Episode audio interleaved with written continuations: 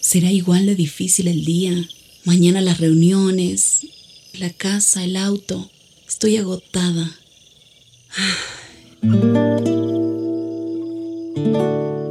No importa cuántas cosas me hayan angustiado hoy. Me acercaré a Él porque Él tiene descanso para mi alma y mi mente. Cuando mi corazón está tranquilo, puedo escuchar su voz en quietud y confianza. Mi fortaleza está en descansar en Dios. Ven a descansar.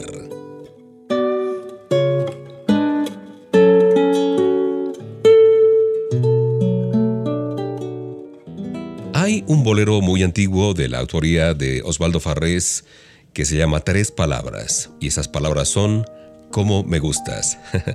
Pero en este caso hay tres palabras que llegan más a nuestro corazón y esas palabras son ven a descansar. ¿A quién no le gustaría descansar un tiempo? Después de haber tenido un día ajetreado, un día de muchas eh, angustias, de pronto, eh, de cosas que no salieron como esperábamos, y por eso esta invitación de HCJB, ven a descansar. Cuando ya no puedas llevar tus cargas y tus aflicciones, ¿en quién buscas apoyo y consuelo? ¿Qué haces con todas esas cargas y aflicciones? ¿A quién se las entregas? Lo mejor que puedes hacer es echarlas sobre el Señor. Si Cristo llevó sobre sí todos nuestros pecados, no tendrá ningún problema en llevar también nuestras cargas. Él dijo, vengan a mí todos los que están trabajados y cargados. Mateo 11:28. ¿Y cómo se hace eso? dirás tú. Primero, dile al Señor cómo te sientes y cuáles son tus cargas, pero hazlo con el corazón. No tengas temor de mostrarte tal y como eres, porque el Señor te conoce y ha estado esperando que tú te acerques a Él. Segundo, por fe, echa sobre Él tus cargas. Confía plenamente en el Señor. Él conoce nuestra naturaleza y nos comprende cuando volvemos a tomar las cargas. A mí me ha pasado eso y he tenido que volver a empezar. A ver, empecemos de nuevo. También el Señor sabe que hay cargas que por ser tan pesadas se nos hace muy difícil despojarnos de ellas. Por último, concentra tus pensamientos en que Él llevará tus cargas y no en las cargas mismas. Esta es una gran verdad que debemos mantener siempre presente. Cuando nos concentramos más en el Señor que en nuestras cargas, de pronto descubrimos que nos hemos despojado de ellas y las hemos echado sobre Él. ¡Ah, qué descanso! Porque mi yugo es fácil y ligera mi carga, dice Mateo 11:30 para complementar lo que decía anteriormente. Gracias por acompañarme. Aquí está la música.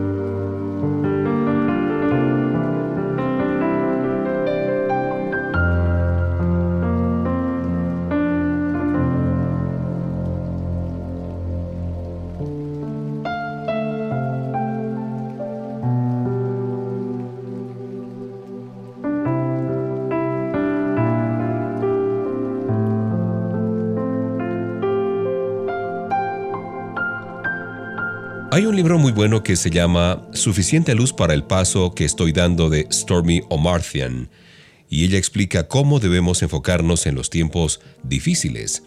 En mi casa tengo electricidad, dice ella, pero si no conecto los aparatos a la electricidad, no podré ver la luz. Yo tengo a Cristo en mi corazón, pero si no me conecto a Él todos los días, no podré ver su luz, aunque sé que está ahí. Tengo que conectarme a Él, hablar con Él, estar con Él a solas, adorarle, tomar un baño de su luz como se toma un baño de sol, y conocer también su iluminación de mi alma, que al instante puedo reconocer cualquier falsificación. Cuando estamos pasando por tiempos difíciles, anhelamos que llegue el momento en que la presión desaparece, ¿no es cierto? Que la preocupación nos deje, que la sanidad se manifieste, que la tristeza se aleje y que el dolor se vaya. Siempre buscamos al Señor para que quite de nosotros el malestar que sentimos. Pero Él quiere que sepamos que mientras esperamos que se den esos cambios, su luz siempre está ahí, alumbrando nuestras tinieblas. No importa cuán negras parezcan las circunstancias de tu vida, si tú andas con el Señor encontrarás abundante luz allí mismo donde tú estás ahora. Nunca te hará falta luz porque la fuente de luz verdadera y eterna mora en tu ser cuando recibiste a Jesús como tu Señor y Salvador. Hay una porción de Apocalipsis 21-23 que refiere lo siguiente. La ciudad no tiene necesidad de sol ni de luna, porque la gloria de Dios la ilumina y el Cordero es su lumbrera.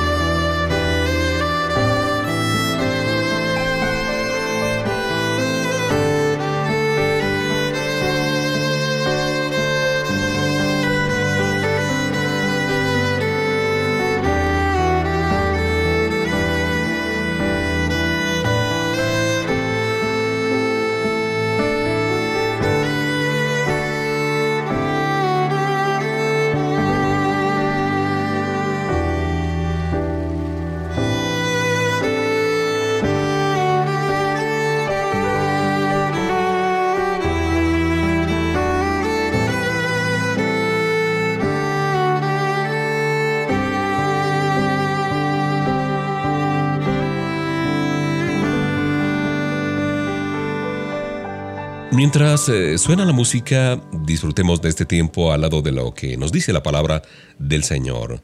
Mas el que endurece su corazón caerá en el mal, dice Proverbios 28:14. Esta es una historia muy bonita. Un hombre en su lecho de enfermedad y de muerte estaba lleno de temor por la incertidumbre de lo que le esperaba. Así es que trató de consolarse recordando las muchas veces que fue a la iglesia. Y se decía, eh, he sido un buen hombre, nunca he hecho intencionalmente daño a nadie. Como esposo y padre he sido bueno, fiel y abnegado.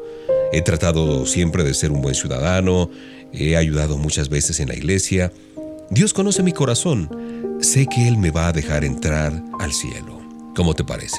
Es cierto que Dios conoce a muchas personas como la de esta historia, pero la pregunta no es si Dios nos aceptará, sino si vamos a aceptar a su Hijo Jesucristo.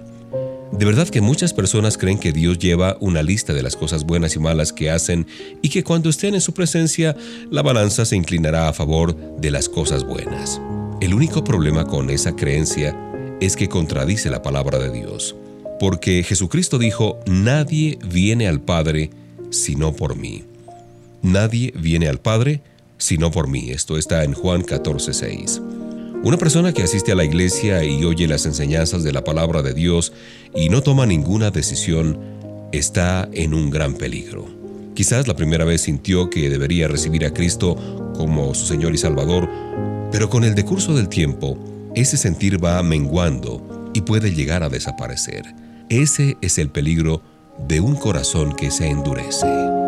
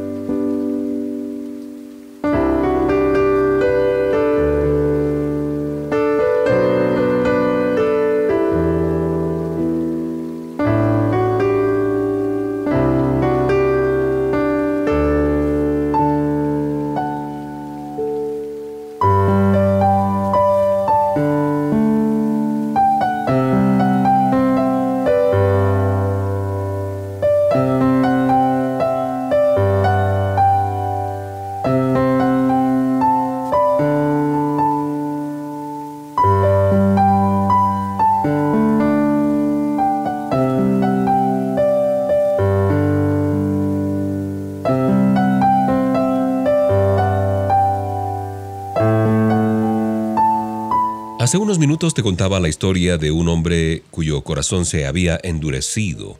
Una evidencia de un corazón endurecido incluso en un creyente es la repetición de algún pecado hasta que se hace un hábito. Cuando resisten la reprensión de otros y de la palabra de Dios, estas personas se hacen insensibles a la verdad y expertas en hacer caso omiso a sus conciencias y en justificarse de sus pecados.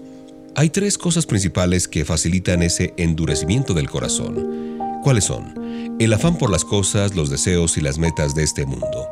Si tú eres un creyente y en lugar de buscar las cosas de Dios, estás buscando las cosas de este mundo, estarás apagando al Espíritu de Dios.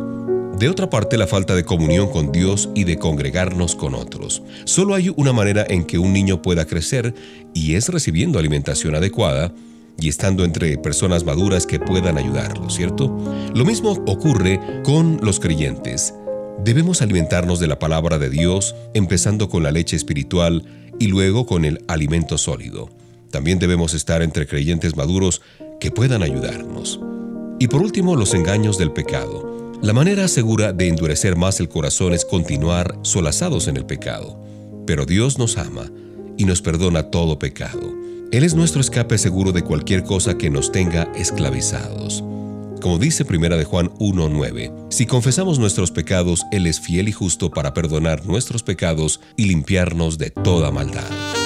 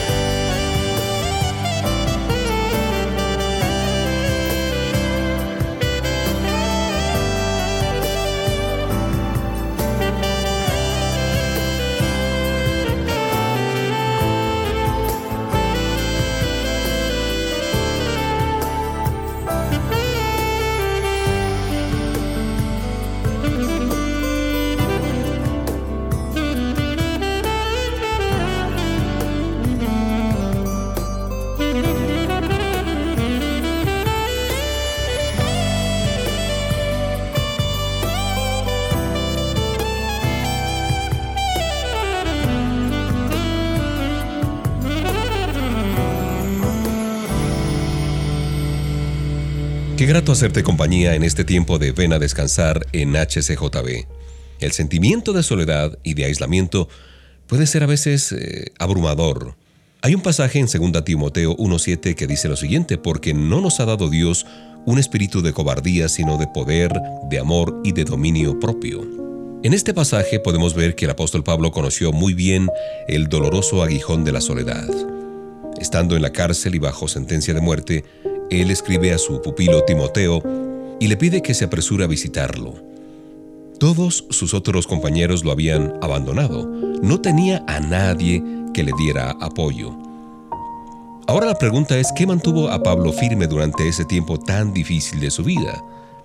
Él estuvo consciente de la presencia de Cristo allí siempre, pero el Señor estuvo a mi lado, dice él, y me dio fuerzas. Es decir, se sintió fortalecido por la presencia de Dios Todopoderoso, el mismo que fortaleció a Cristo en el huerto de Getsemaní. Además, Pablo sabía que estaba haciendo la voluntad de Dios que era predicar el Evangelio. No importa por lo que estés pasando ahora mismo, ni lo solo que te sientas. Ten presente que el Señor Jesucristo está a tu lado. Él te fortalecerá para que puedas enfrentar cualquier circunstancia y te dará el poder para que hagas la voluntad de nuestro Padre del cielo. Recuerda también lo que Pablo pidió en sus últimos días. Los libros, mayormente los pergaminos, pedía. Él quería estar meditando siempre en la palabra de Dios.